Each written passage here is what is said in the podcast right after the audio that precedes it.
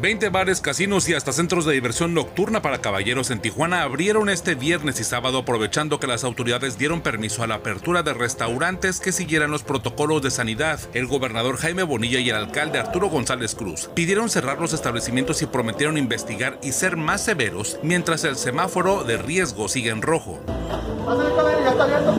Sí es cierto, lo abrieron y no tienen permiso para abrir. Así es. Entonces les va a caer el chahuistle. Miles de personas protestaron en Brooklyn, Nueva York, contra el racismo y la violencia hacia la comunidad trans. Durante el fin de semana, los manifestantes se reunieron frente al Museo de Brooklyn para realizar una caminata silenciosa en la manifestación pacífica.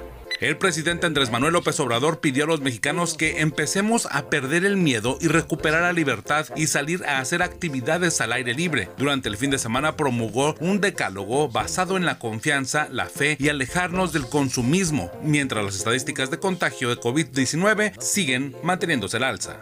actuar con temores, porque ya sabemos que debemos mantener la sana distancia. El próximo gobernador de Baja California durará seis años luego de que el partido Morena no obtuvo los votos suficientes para hacer una reforma para disminuir a tres años la gestión del sucesor de Jaime Bonilla. Llamó la atención la risa de la promotora de la reforma rechazada Montserrat Caballero, luego de escuchar el voto en contra de su compañera de partido Araceli Geraldo.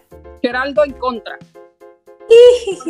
El candidato demócrata a la presidencia de los Estados Unidos, Joe Biden, se publicita en el inicio de su campaña en un comercial destacando las limitaciones físicas de Donald Trump, tanto para caminar como para beber agua. En el comercial aparece con el expresidente Barack Obama demostrando su condición física. El gobernador de Jalisco, Enrique Alfaro, protagonizó un video en el que se hace de palabras con un ciudadano que buscaba ser escuchado, pero el gobernador lo increpó, asegurando que solo quería alterar el orden y lo corrió del parque en donde se encontraban en Jalisco.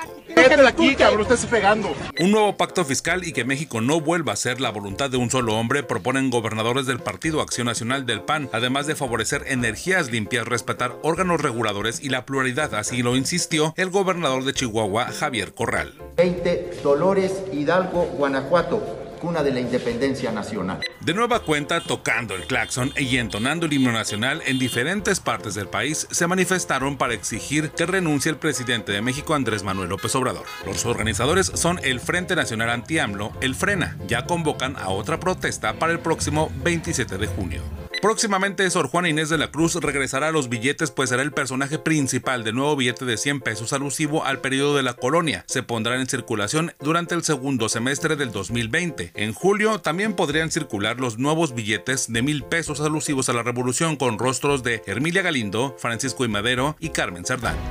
El equipo de fútbol León es el primer campeón del torneo virtual de la E-Liga, la Liga Mexicana de Fútbol. El jugador Nicolás Sosa demostró sus habilidades con el control de videojuegos al derrotar 1-0 al Club América representado por Roger Martínez. Aún se espera la confirmación de la permanencia del torneo digital en la Liga Mexicana.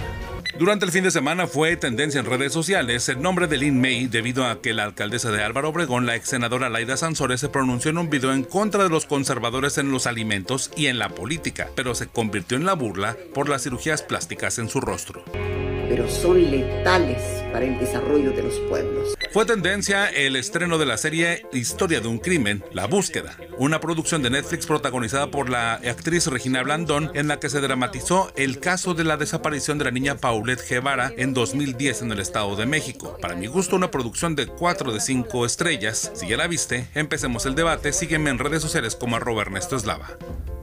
Por si alguien preguntaba, soy Ernesto Eslava.